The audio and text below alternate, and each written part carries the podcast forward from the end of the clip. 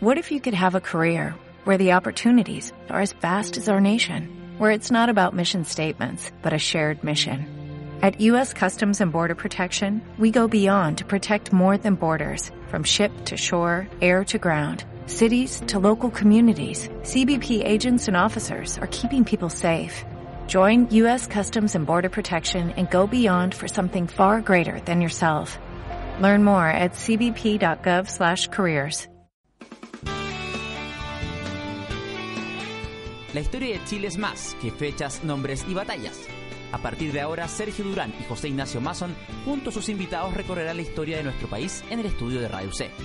Ahora comienza un nuevo capítulo de Hablemos de Historia.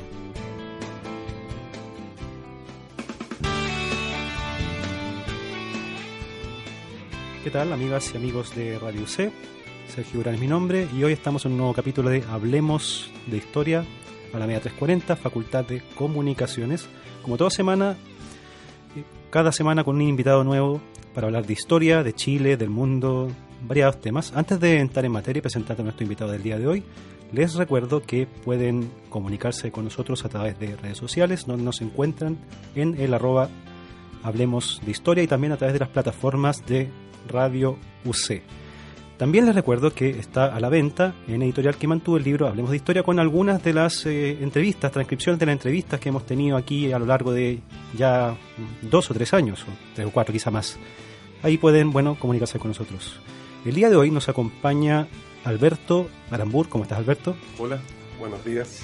Historiador de la Universidad Austral de Chile, quien ya pasó por nuestros eh, micrófonos y que hoy viene con un eh, libro recién salido de la imprenta hace muy poco, Soberanías Fronterizas, Estado y Capital en la colonización de la Patagonia, Argentina y Chile, 1830-1922.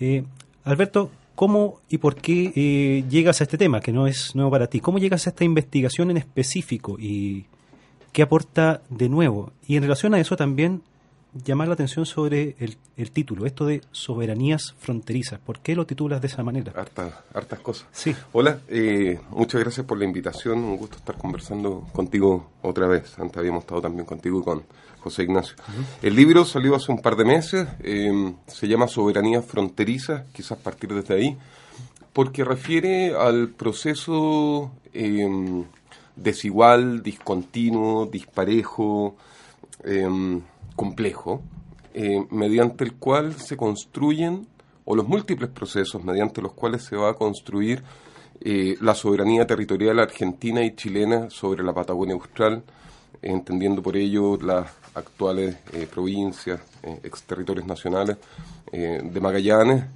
Santa Cruz y Tierra del Fuego por el lado argentino.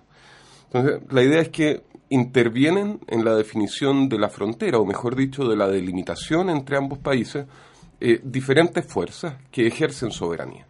La soberanía entonces no es solamente privativa, no es privativa de los estados, eh, sino que habría sido ejercida antes por pueblos indígenas independientes, eh, y como condición de posibilidad de la instalación de los estados, y eso es una de las novedades que presenta el libro, hay otra soberanía anterior, posterior a la indígena, pero anterior a la estatal, que es la soberanía del capital, que se expresa en lo que llamamos la, o llamo, la eh, soberanía ovina. Es decir, en la medida en que avanzan las ovejas que desembarcan desde las Islas Malvinas sobre el continente y luego cruzan, saltan, ¿cierto?, hasta eh, la Tierra del Fuego, eh, ese proceso de constitución de la propiedad, facilitado por un Estado que desconoce estos territorios, va a permitir el desplazamiento de la soberanía indígena y la posterior construcción, estabilización de la soberanía territorial argentina y chilena. ¿no? Entonces, un proceso que se defina la frontera o la delimitación internacional solamente a nivel metropolitano, entre las negociaciones entre las cancillerías de Buenos Aires y de Santiago, sino que localmente se define eh, con independencia un poco de este proceso de delimitación diplomática, eh, la historia de los peritos, digamos, eh, se define sobre el terreno gracias a la expansión de la estancia, de la, de la industria ovina.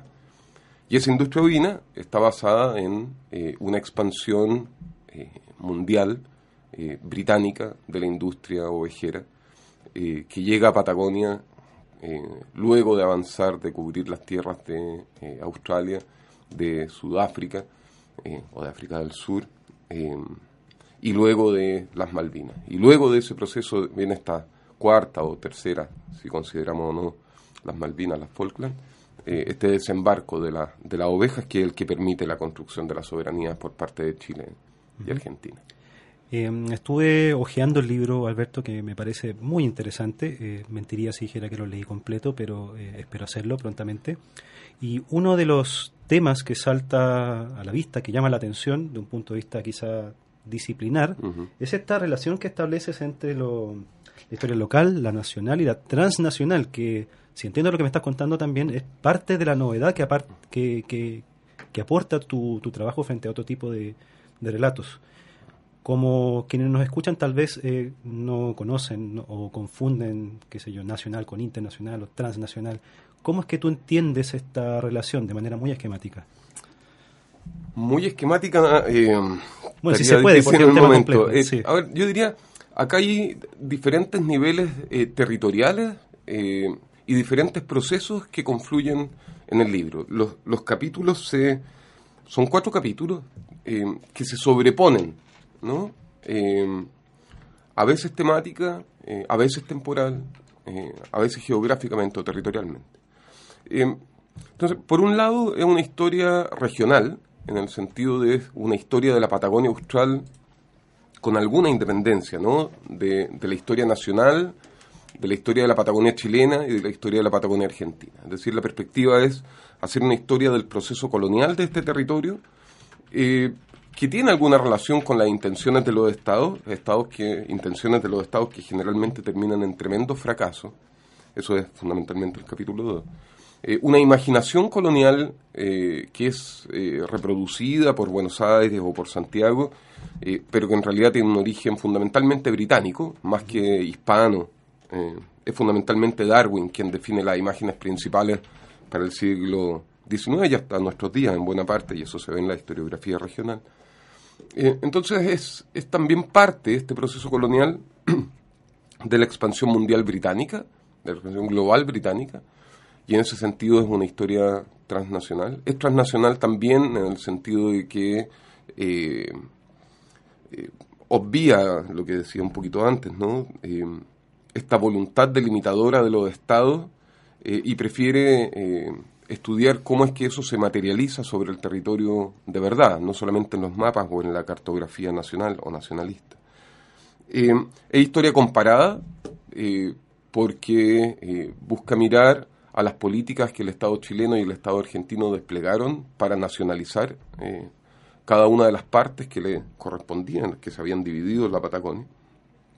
Eh, eso, son, diferentes niveles de análisis que están cruzados a través del texto eh, y eso se expresa también en la documentación revisada, que es historia, eh, es documentación regional, producida por los gobernadores, por los empresarios locales, por algunos de los pocos juzgados que existieron, los otros juzgados no están, no está disponible la documentación para el lado argentino.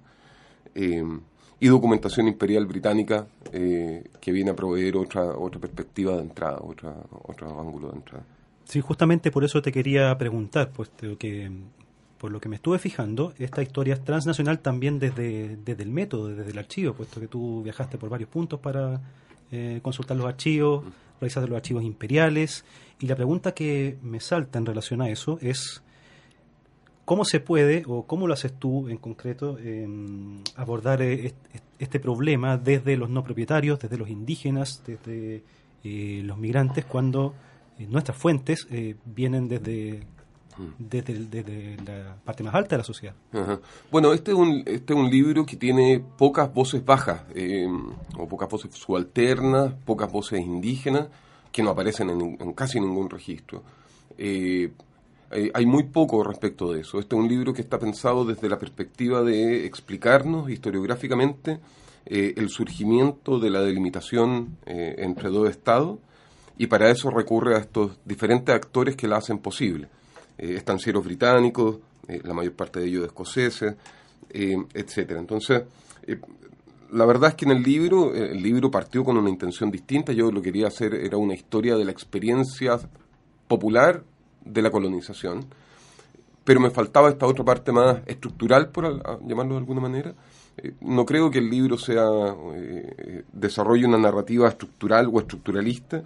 Eh, creo que logra convertirse, o logré que, que fuese una historia social de la colonización, pero enfocado en la estancia, los estados, la policía, y en relación con el Estado, con la policía, con el ejército, con la estancia, es que aparecen otros actores. Eh, este es un libro en el que casi no hay mujeres, eh, en el que casi no hay indígenas, sino como referencia. Eh, entonces, un libro en el. ese libro está pendiente, iba a ser otra prosa, otra narrativa, etcétera, pero necesitaba contar con este. Volver sobre las nociones más clásicas de la colonización de Patagonia, que habían realzado el rol de prohombres locales, grandes empresarios que habían hecho posible, ¿cierto? el despegue económico de, la colonización. Y revisándolo en realidad no es tan mágico, eh, nunca es tan mágico el proceso de, desarrollo del capitalismo, y hay explicaciones un poquito más, simples que, la grandeza o el genio individual de algunos cuantos eh, empresarios o gobernadores o incluso de los estados, y eso tiene que ver con esta expansión del, del capital que había saturado eh, mediante la explotación de la oveja las Islas Malvinas. Ya no cabían más ovejas en las Islas Malvinas en la década de 1870 y entonces es cuando desembarcan sobre el continente. Y ese es el momento en el cual efectivamente la colonización se consolida. En las primeras páginas de tu libro, Alberto, citas una cita, valga la redundancia, de Darwin, de su texto de 1839, donde, que está muy buena la cita por lo demás, donde se refiere a la Patagonia como tierras malditas e inservibles. Mm. Y sin embargo, la misma cita da cuenta de una cierta fascinación, de, una, de, un, de un encanto por, por, este lugar. Y bueno, lo comento porque me, me, pareció muy interesante como para entrar al tema de la colonización. Eh, y hablemos de eso. Bueno, ¿cómo, es que mm. cómo y cuándo se inicia eh, este proceso? ¿Por qué el, el territorio se denomina de esta forma? Bueno, la cita esa de Darwin a, mí me llama la atención justamente por lo que tú dices y porque termina diciendo después de haber recorrido todo el mundo, ¿cierto? Son las conclusiones del libro, em, del viaje del Beagle, como, lo conocemos en, título abreviado. Eh, y dice, después de todo lo viajado, después de todo lo conocido, no son los bosques del Brasil los que quedan en mi memoria más hondamente, lo que late más fuerte en mi corazón es la visión de, esta, de la Tierra del Fuego donde él había encontrado salvajes, primitivos, que en casi nada se parecen a nosotros, dirá, eh, que son caníbales, eh, que están más cercanos a los animales que a los hombres, como nosotros, a los hombres imperiales. Eh, y claro, y, con eso Darwin define un imaginario sobre el extremo sur, tanto sobre Patagonia como sobre la Tierra del Fuego y sobre los pueblos que lo habitaban. Y dice, este territorio va a permanecer abierto sin fronteras conocidas por siglos, tal como ha sido hasta ahora. Y bueno, 50 años después de Darwin, eh, está toda la Tierra ocupada por ovejas, ¿no? Y, ya se empiezan a trazar los alambres de púa de las propias estancias. entonces, Darwin es clave en este proceso. Eh, se ha hablado mucho de, del rol de Magallanes. Magallanes cumple un papel bastante limitado, yo diría, en la expansión europea hace una demostración de, que es posible dar la vuelta al mundo, descubre este paso, el estrecho de Magallanes, pero es un paso muy tortuoso, un paso que no se utiliza. Em, y es otro de los eventos que hacen posible la colonización de la Patagonia. El estrecho de Magallanes no se utiliza mayormente para la navegación, sino hasta la década de 1870, cuando la navegación a vapor lo hace posible la navegación a vela, antes de la segunda mitad del siglo XIX, prefiere, o sea, tiene que utilizar por la facilidad del cruce, el Cabo de Horno. Entonces, Magallanes tiene un impacto menor, digamos, en, no tiene ningún impacto en la colonización del, territorio. Define algún imaginario sobre esta inmensa estepa, sobre los Patagones, los Tehuelches o Oniquenque, es el primero en secuestrar indígenas para llevarlos a Europa. Eh, por cierto, eso no resulta, casi nadie sobrevive de la expedición de Magallanes, luego terminada por el Cano. Por lo tanto, hay ahí una suerte de 400 años de historia o 300 años de historia del imaginario europeo sobre, sobre la Patagonia Austral, que está basado en las escrituras de Pigafetta, de la descripción de Pigafetta sobre el viaje de Magallanes, pero en términos locales no tiene, no tiene mayor importancia. La importancia clave es la de Darwin, luego la de la saturación ovina de las Islas Malvinas, y coincide ello con eh, la articulación de una red mundial de navegación a vapor desde el Imperio Británico que comienza a utilizar el estrecho de Magallanes como la forma de, eh, de conectar el Atlántico y el Pacífico. Eh, coincide con la fiebre del oro en California, eh, es decir, el momento en el cual la navegación a vapor hace posible el comercio de Chile, digamos. La navegación comercial en Chile es muy menor en la primera mitad del siglo XIX. y por cierto, nadie, exagerando muy poquito, utiliza el estrecho de Magallanes para navegar. Para eh, navegar. Bueno, hablamos de, entonces de grandes procesos de la historia, no solo eh, chilena, argentina, sino que mundial, que sé yo, eh, revolución del transporte y las comunicaciones, era del capital, era del imperio. sin embargo, tú también vinculas esos procesos universales, globales y también local con la construcción de los estados. ¿Qué relación establece entre la construcción de los estados argentinos y chilenos y la colonización de la Patagonia? Bueno, eh, esta no navegación por, por, la zona del estrecho, las tragedias del, del, par de intentos de colonización, de ocupación por parte de España, el famoso puerto del hambre, eh, no había mayor interés de los estados. El interés despierta justamente cuando la navega se realizan los primeros intentos de, establecer una línea de vapores que crucen el estrecho. Entonces, en 1843, cuando el gobierno de Chile decide ocupar una posición en el estrecho tiene que ver justamente, y eso está en la orden que le, que le dan a, los constructores de la goleta Ancud para hacer esta famosa cierto expedición, está justamente esta idea de estudiar la posibilidad de instalar una línea de remolcadores que ayuden, una línea de remolcadores a vapor que puedan ayudar a los veleros a hacer navegable este paso y que puedan ayudar a los vapores que van a empezar a circular pronto. Pero eso también se demora bastante en, comenzar. Y en la medida en que la navegación se demora, el puesto este de, Fuerte Bulnes, que poquito después se mueve a, Sandy Point, a Punta Arena, eh, significa que para el Estado de Chile, durante tres décadas, estos asentamientos son una tremenda carga fiscal. Hay dos rebeliones que, locales de presos y de soldados que están desterrados allí de la misma manera, eh, que destruyen los poblados, eh, hay hambre, eh, no hay actividad productiva, sobreviven gracias al intercambio con los tehuelches, que son amos y señores del interior de, las Pampas. es decir, son pueblitos, Punta Arenas, hasta la década de 1870, hasta fines de la década de 1870, un pueblito muy miserable, eh, sin actividad económica propia, o actividad propia muy menor, que al Estado le cuesta mucho, etcétera. Eh, y luego llegan la oveja, y esa es la, revolución. ¿no? La, invasión malvinera, la llama un empresario Moritz Brown, eh, al desembarco de la, de la oveja, que hacen posible la colonización efectiva del interior. Pero mientras eso no sucede, tanto Chile como Argentina, primero Chile con décadas de ventaja y más tarde el Estado argentino, tratan de desarrollar políticas de ocupación local eh, que están todas asignadas por eh, la grandilocuencia del discurso estatal, estos intentos soberanistas, y una tremenda precariedad local. Eh, que sea Santa Cruz, Puerto Santa Cruz, que es el primer asentamiento de colonización argentina en la costa del Atlántico, es todavía en la década, a fines de la década de 1880, eh, dos construcciones precarias eh, de comerciantes eh, de pieles, digamos. sin embargo, el responsable local recibe el título de gobernador del territorio. ¿no? Me parece que fuese una figura muy significativa y en realidad tiene dos caballos, dos guardianes a su servicio, no tiene ninguna capacidad de controlar ni la violencia, ni el comercio. Eh, es decir, eh, son asentamientos muy, muy, muy precarios. Em, algo nos adelantabas en cuanto a que tu trabajo, este libro de soberanía fronteriza, incorpora también una mirada de, eh, de las imágenes de la Patagonia, del imaginario de la Patagonia.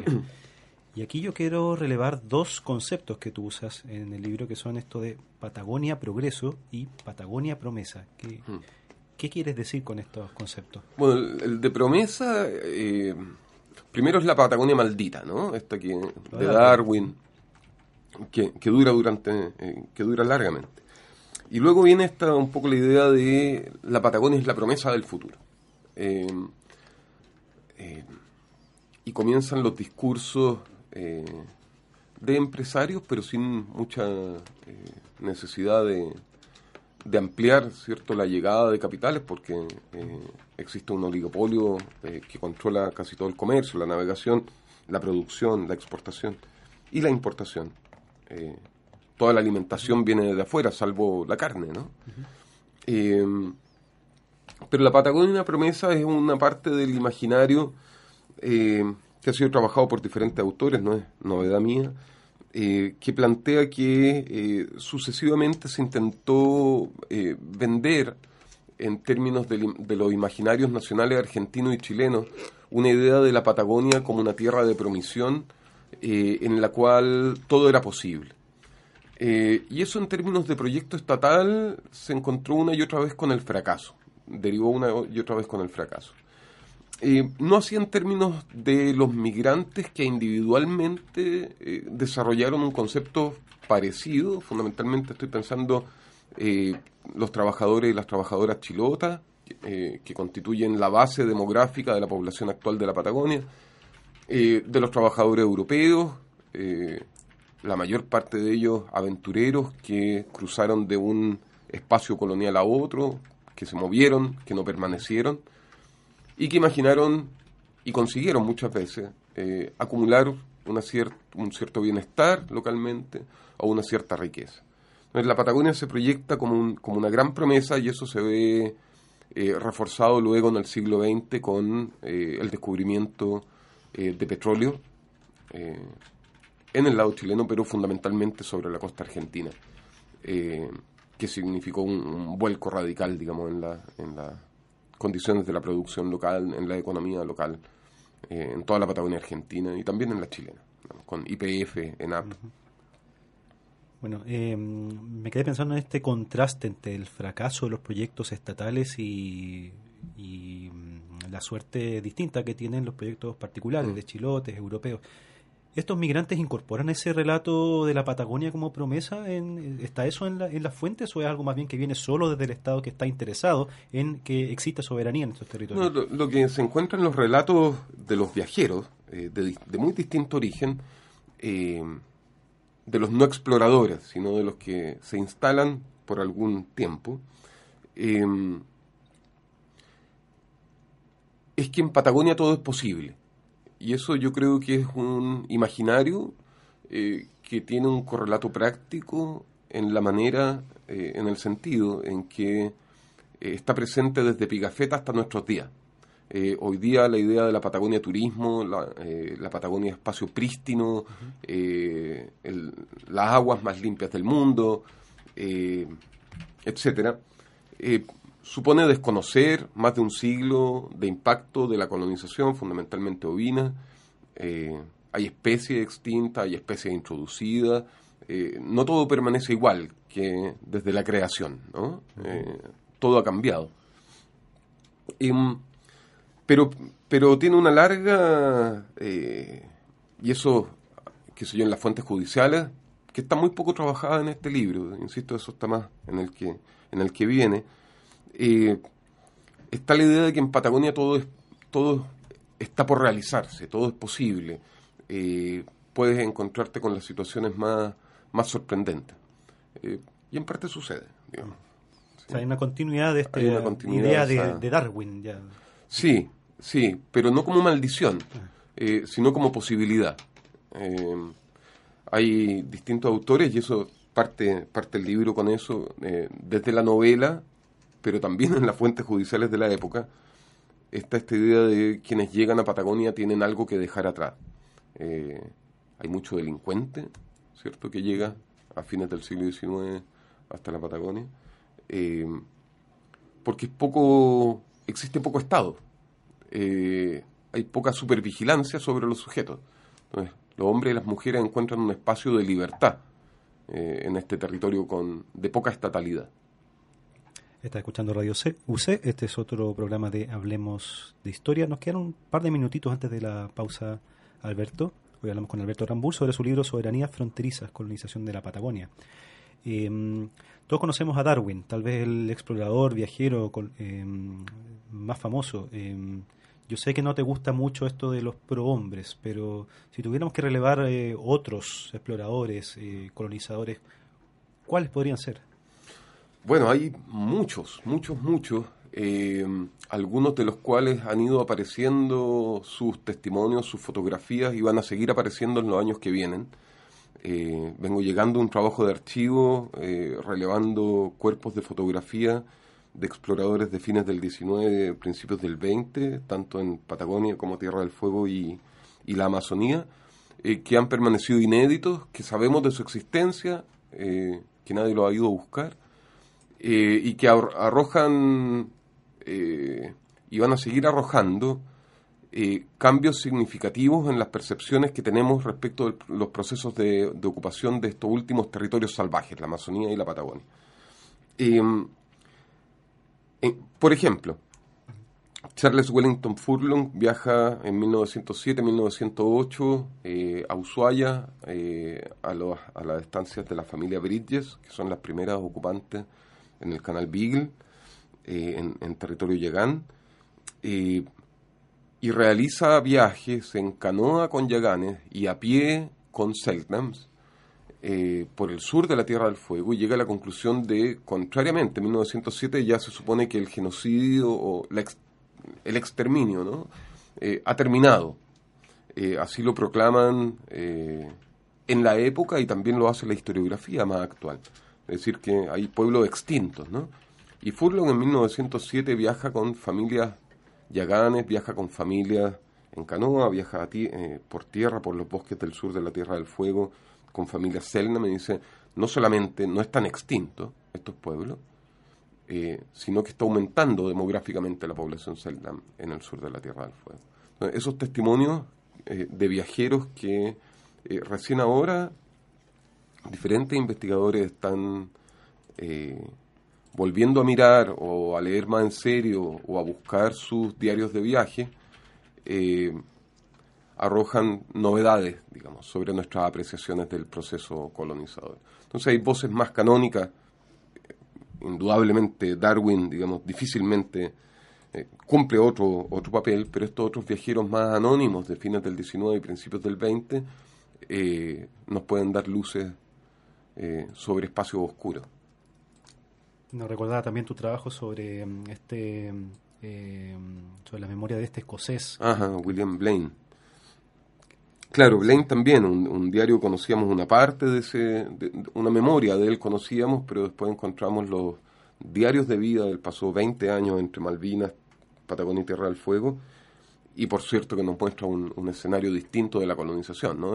por ejemplo, eh, se supone que en 1881 ya está trazado el límite entre Argentina y Chile, pero él está viviendo en la década de 1880 eh, justamente en, esta frontera cartográfica y no existe autoridad ni chilena ni argentina, sino que hay cruces, eh, movimientos permanentes de tehuelches, de británicos, de chilenos, chilotes, argentinos, etcétera. Un espacio que se supone que Chile y Argentina están a punto de ir a la guerra por ese espacio, te va a parar a ese lugar y no hay ni un alambre, sino que al contrario, hay una población multiétnica, multinacional, eh, en movimiento permanente.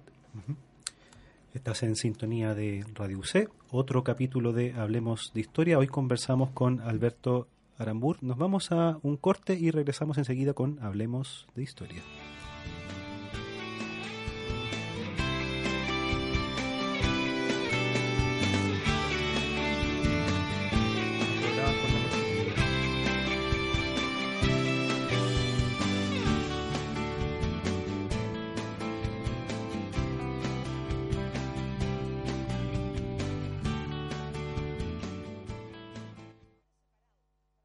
Escuchas cuando te dicen batalla de gallos?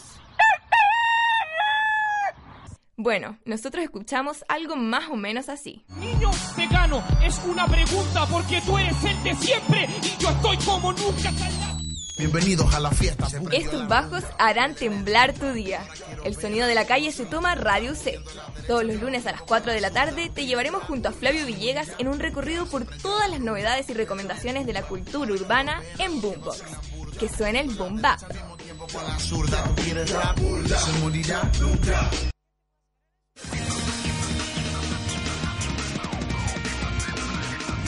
Olvida todo lo que conoces y cámbiate de meridiano.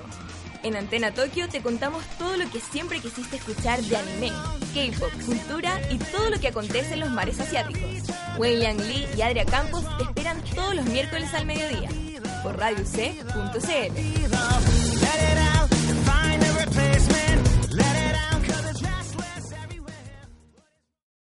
¿Sabías que los zombies son reales?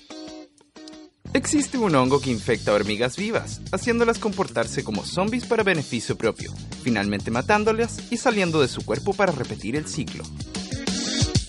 Para conocer sobre esto y mucho más, escucha cada miércoles a las 19 horas Ciencia en tu viaje, el podcast donde Mika y Samo llevan hasta ti toda la actualidad científica.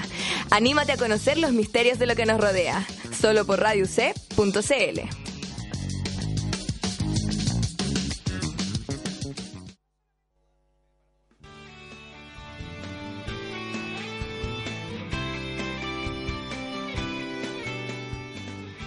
Está aquí en Radio C, otro capítulo de Hablemos de Historia. Hoy nos acompaña el historiador Alberto Arambur, que nos está contando sobre su libro Soberanías fronterizas, estados y capital en la colonización de la Patagonia, Argentina y Chile 1830-1922, ediciones Universidad Austral de Chile. Eh, nos contaba Alberto que bueno, eh, este libro salió hace poquito, salió hace un par de meses y así todo ya cuentan cuatro o cinco presentaciones. Alberto, quería preguntarte por el, bueno, por el momento en que sale este libro, que casual o no casualmente eh, coincide con un evento celebratorio que es la conmemoración eh, de los 500 años del cruce del Estrecho de Magallanes, que ha dado lugar a toda serie de celebraciones, también una cierta polémica, eh, etcétera. Me parece que hay una relación eh, entre tu publicación y, esta, y este evento, puesto que algo nos comentaba sobre esta suerte de leyenda blanca, de mito de la colonización, que de pronto se queda con aspectos eh, más, más positivos, más idealizados y con ciertos prohombres y omite otros aspectos tal vez menos gratos. Eh, ¿Cómo te insertas tú, si es que lo quieres hacer, en esta, en esta coyuntura tan especial? Bueno, el libro podría haber planteado una larga historia de la colonización de Patagonia que partiese con eh, eh, el arribo de Magallanes, de Hernando de Magallanes, eh, de su expedición a las costas de Patagonia, que tiene un impacto muy significativo, sobre todo en el área de, del actual San Julián. ahora, la opción del libro, yo lo pensé en su momento, partir más atrás, eh, de hecho, hay alguna referencia a Pigafetta, el cronista de la expedición de Magallanes, pero el libro parte eh, con el viaje de Darwin, en realidad, eh, porque tiene un tremendo impacto en la colonización de Patagonia. el impacto de la expedición de Hernando de Magallanes en la colonización de Patagonia es muy menor. el gobierno regional de Magallanes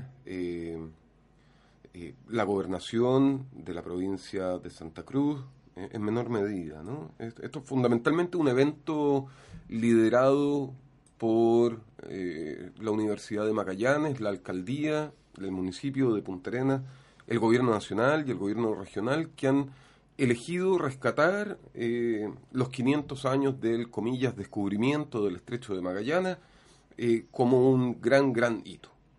Yo creo que bueno, todos tenemos derecho a elegir qué es lo que celebramos y qué es lo que no celebramos. ¿no?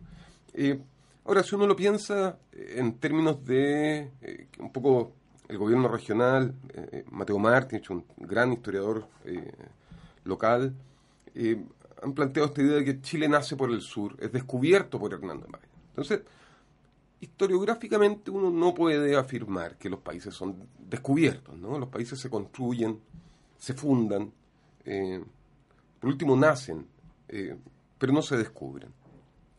Eh, en ese sentido no tiene mucha razón de ser la conmemoración. Eh, en el sentido del impacto local, tampoco, salvo que conmemoremos eh, la apertura a la navegación, pero como te decía, la navegación por el estrecho es muy menor hasta la década, hasta la década de 1840 o de verdad hasta la década fines de la década de 1860. Entonces, si es por conmemorar el uso significativo del estrecho de Magallanes, tendríamos que celebrar a Wright, fundador de la Pacific Steam Navigation Company, eh, que tiene toda una historia muy interesante de cómo se, funda esa compañía, con subvenciones del Estado chileno, eh, una ley del Estado chileno que es replicada por Bolivia, por Perú, por Ecuador y por Colombia para la navegación por el eh, Pacífico y que luego recibe una subvención de la corona británica, etcétera, pero esa es otra historia. Lo que quiero decir es, eh, el libro parte con Darwin, eh, podríamos conmemorar las lecturas que él realiza respecto de la Patagonia si quisiéramos hacer una historia celebratoria de la colonización europea o europea americana expresada a través de Argentina y Chile. Eh, el impacto local de, Magallanes es muy, eh, muy menor, eh, creo yo. y olvida, digamos, situando en 500 años, que hoy día se han instalado esas, no sé el nombre que, que reciben estas letras gigantes que se están instalando por todo Chile y que dicen Valdivia, Santiago, ¿no? Que es para sacarse una foto turística. En Punta Arenas dice 500 años. Es como situar una ciudad que no existía hace 500 años con esa tradición, o un territorio que no fue ocupado con esa tradición. Eh, es un ejercicio, yo diría, eh, historiográficamente eh, muy conservador, incluso inexplicable en el sentido de ligar la suerte o la historia local de Patagonia eh, con el imperio español. Y por tanto, ligar ese territorio a las tradiciones de ocupación colonial y de experiencia colonial eh, de lo que hoy día son los estados de Argentina y Chile eh, en sus zonas centrales. Entonces hay una hispanofilia en ese ejercicio, cuando localmente es mucho más relevante, si quisiéramos celebrar la colonización europea o europea-americana, es mucho más relevante Darwin que Magallanes. Digamos. Darwin, eh, la colonización chilota, Fundación O la colonización chilota, etc. Si es por celebrar historias coloniales, hay muchas historias coloniales que celebrar que son más importantes que la de que la de Magallanes. De hecho, hay localmente, qué sé yo, en, toda la Patagonia una de una demanda social, eh, fundamentalmente de, eh, de, organizaciones de comunidades chilotas, eh, huilliche hoy día, que reivindican como feriado regional, existe esa posibilidad de decretar feriados regionales. Eh, 1843, cuando se produce el desembarco de la goleta Ancud, ¿cierto?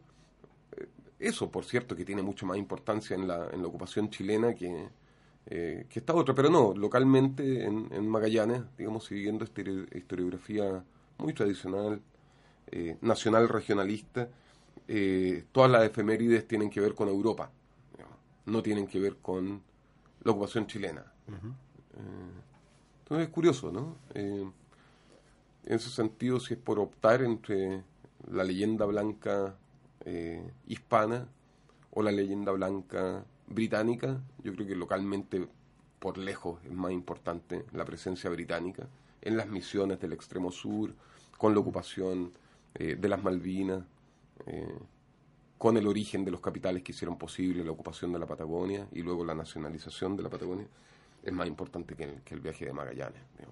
Y, bueno, si no es por fijarnos en las historias coloniales, eh, el reconocimiento del impacto eh, del despojo sobre los pueblos originarios de la Patagonia es algo que está todavía muy pendiente. Y esta celebración tiene que ver con eso también.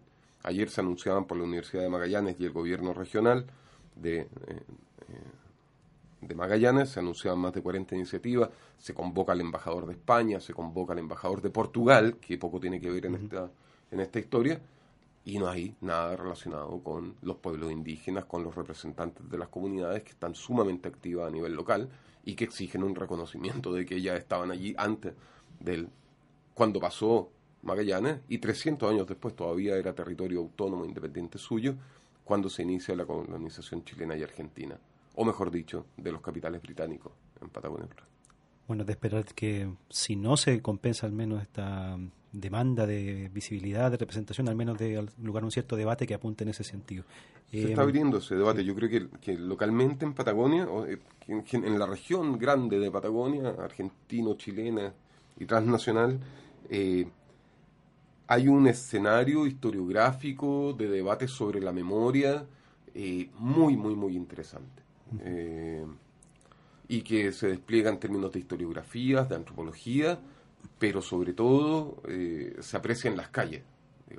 Eh, hay cambio de nombre de calles, eh, hay recreaciones, hay performance, hay arte en sus más diferentes manifestaciones, que es un proceso muy, muy, muy interesante de reapropiación de la historia después de una, de una larga vigencia de las versiones más tradicionales, de las versiones Brown Menéndez.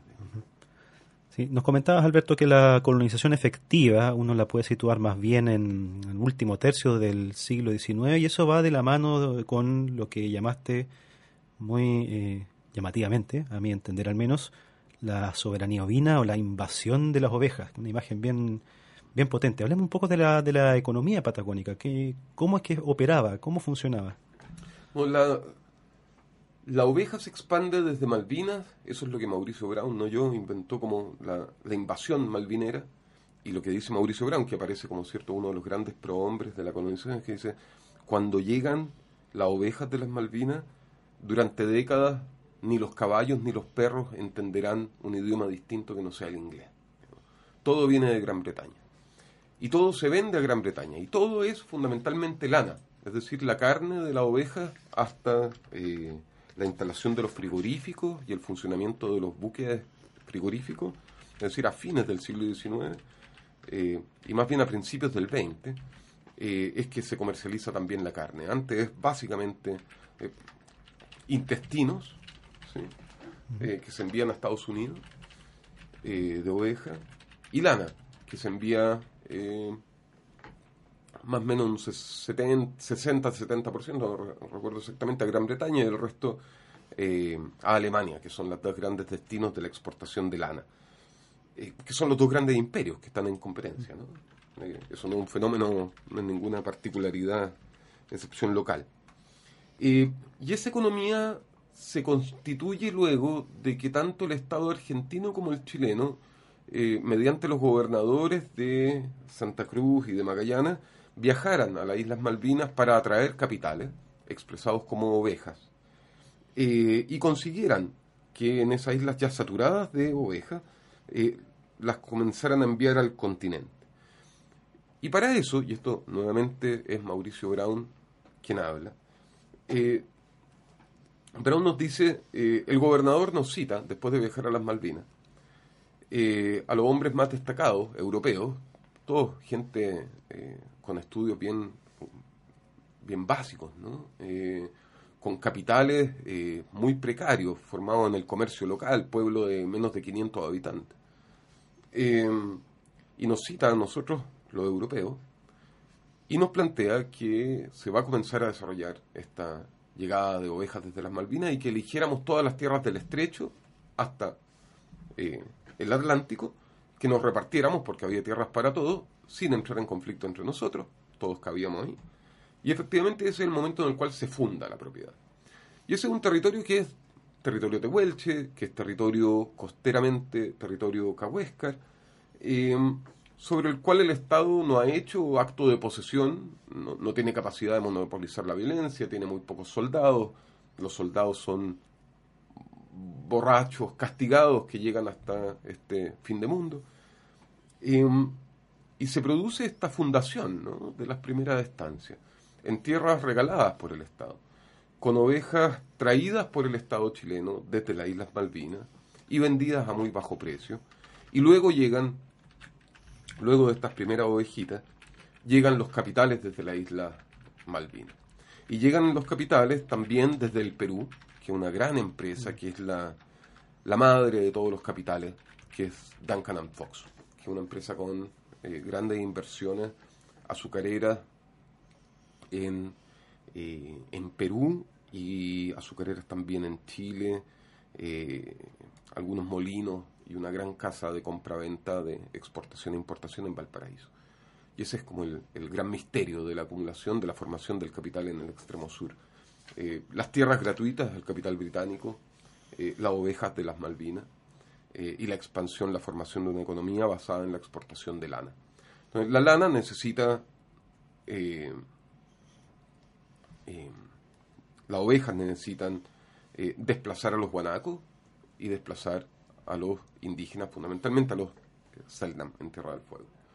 Y eso es lo que origina eh, la llamada extinción, que no es tal, Selknam, eh, una virtual eh, o temporal extinción de los guanacos, tanto en Tierra del Fuego como en Patagonia, la saturación de la explotación del pasto, la eliminación de los cururos, que es un pequeño roedor en la Tierra del Fuego, la eliminación de los perros nativos, ¿cierto? y el colapso de la población de pingüinos, que era un poco anterior también por la explotación eh, ballenera y lobera, eh, y el colapso de la población de pingüinos, eh, de lobos marinos, sobre todo de lobos de pieles finas, los lobos de dos pelos, etcétera. Es decir, es un, es un desastre demográfico, ecológico, la instalación de la oveja. ese es un proceso que se, que se ha estudiado, el impacto de la introducción de la ganadería ovina, que se ha estudiado muy bien Plaga de ovejas, hay un libro muy bueno para el caso de México colonial, eh, para el caso de Australia, por cierto, eh, y también la relación entre estancia, station, eh, y régimen racial en África del Sur. Es decir, no es un proceso tampoco muy novedoso, es algo que está, había pasado antes y, se estaba desarrollando también en, otras en otras latitudes. Entonces, una economía exportadora con vinculada directamente eh, al, Imperio Británico y al Imperio Alemán. Las dos líneas de navegación principales son la Cosmos y la Pacific Steam Navigation Company, que son de esos orígenes. Eh, insisto, es un proceso que históricamente se estudió mucho en perspectiva nacional, historia de la Patagonia chilena, historia de la Patagonia argentina, cuando una historia conjunta. Eh, y se estudió en clave de economías autárquicas. Muchos autores han llamado la economía patagónica del periodo como autarquía. Y es todo lo contrario. Es una economía que depende de su vinculación con el mundo y fundamentalmente con Gran Bretaña. Eh, las papas se traen de Portugal, no de Chile. Eh, los licores que se consumen son también licores europeos, hasta la Primera Guerra Mundial. Eso es lo que interrumpe ese flujo. Y la producción se vende toda en Europa. Entonces, antes que eh, autarquía, lo que hay una hiperdependencia de la economía local respecto de la, eh, de la economía mundo. Sí. Continuando con el tema, Alberto, tú en el capítulo 3 de tu libro titulas por ahí Imperialismo británico, colonialismo nacional y corrupción. Esa última palabra en particular me, me, me interesa. Eh, ¿Por qué la corrupción acá? E, eso me resulta novedoso frente a otro tipo de relatos. Eh. La, corrupción porque eh,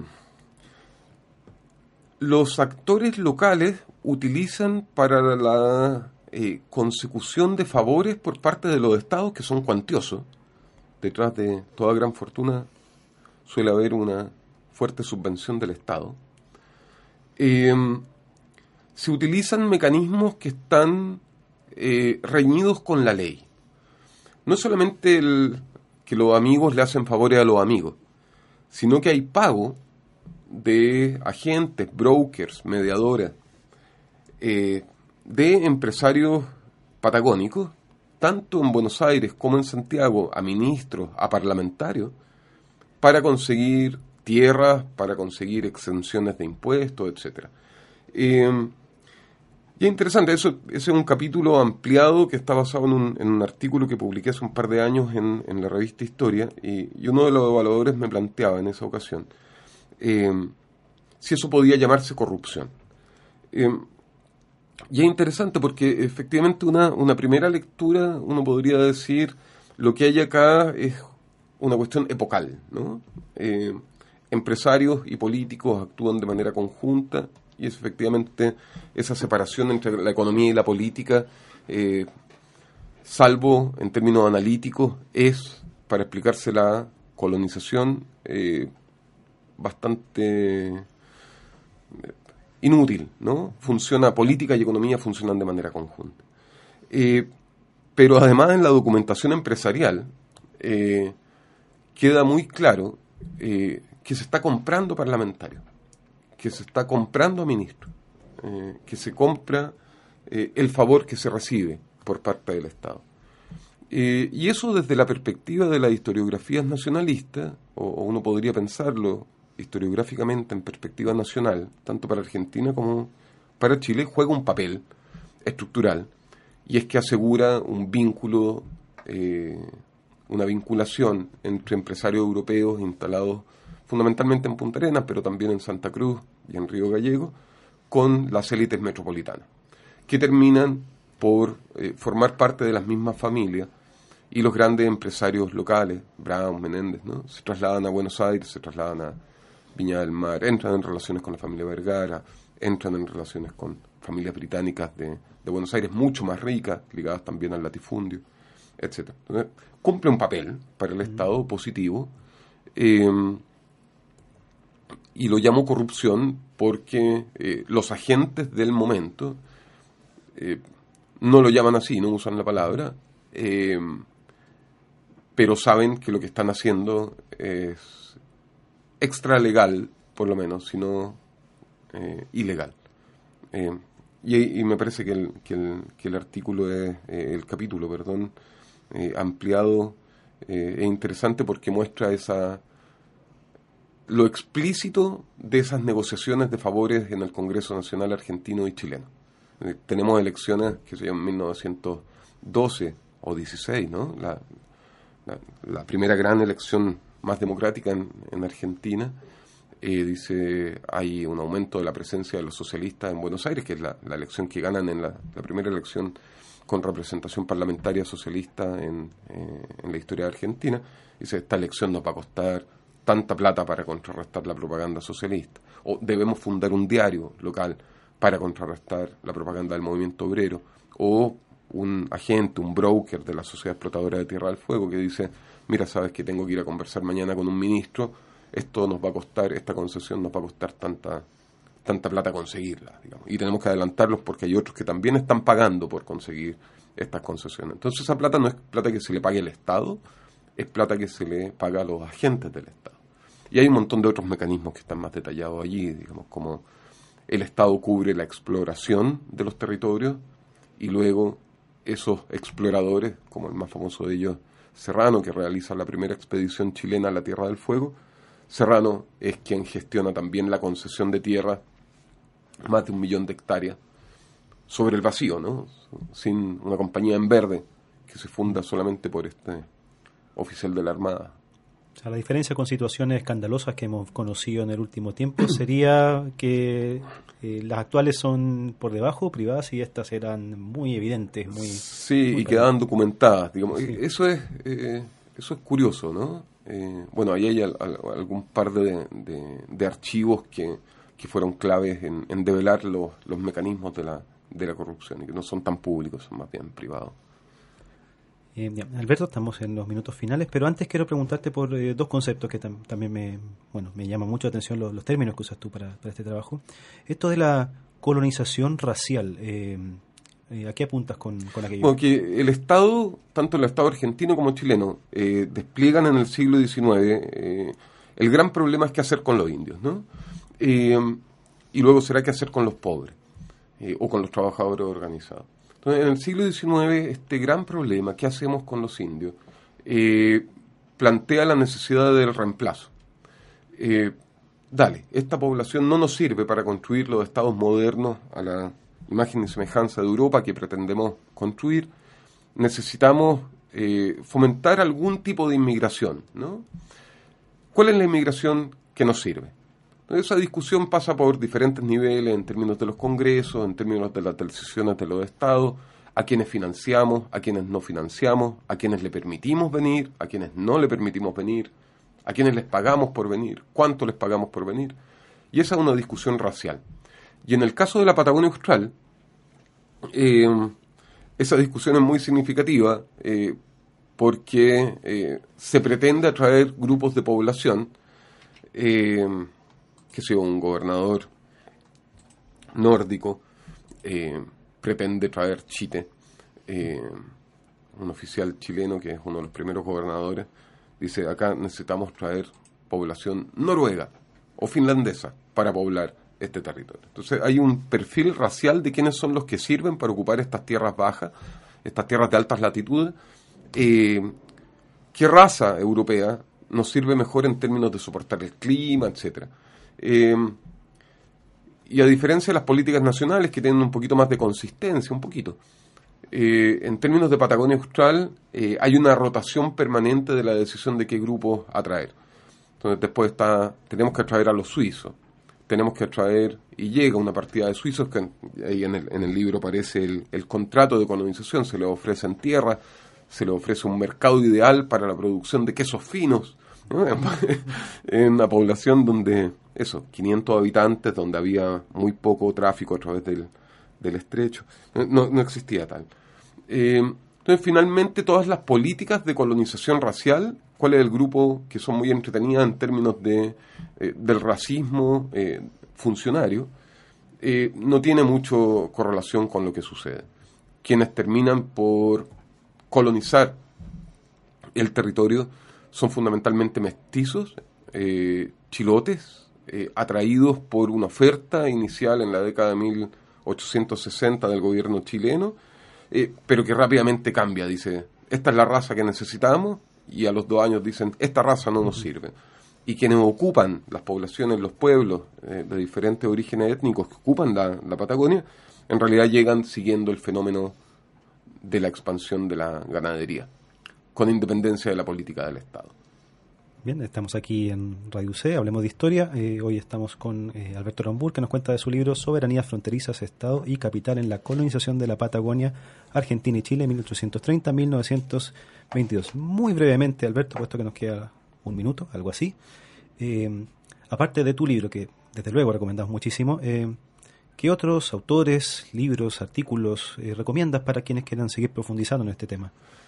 Uy, ahí la lista, la lista es larga, escapa mi memoria, pero yo diría que actualmente, o en los últimos años, en la última década, se ha producido mucho sobre procesos de colonización, y más que libros, o libros que muchas veces cuesta mucho encontrar.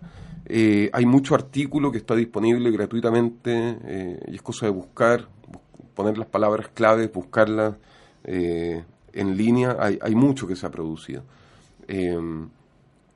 Sí, tanto en Argentina como en Chile, lo mismo en Estados Unidos, hay tesis académicamente, hay tesis doctorales, tesis de magíster muy interesantes. Eh, pero también mucho artículo que, que, no es difícil eh, encontrar. Eh, hay que seguirles la pista y próximamente también van a, van a seguir viniendo novedades interesantes respecto a la historia de la, de la Patagonia. Alberto Lambur, muchas gracias por venir acá a Hablemos de Historia. Muchas gracias a ti por la entrevista, por la oportunidad de conversar del libro. De nada, fue un gusto. nos vamos, nos vemos la próxima semana en otro capítulo de Hablemos de la Historia aquí en Radio C, ideas que suenan bien.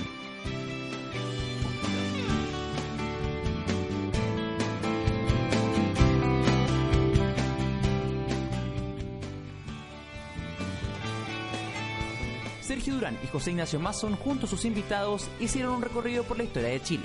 Vuelve a escucharlos en un nuevo capítulo de Hablemos de Historia en Radio C.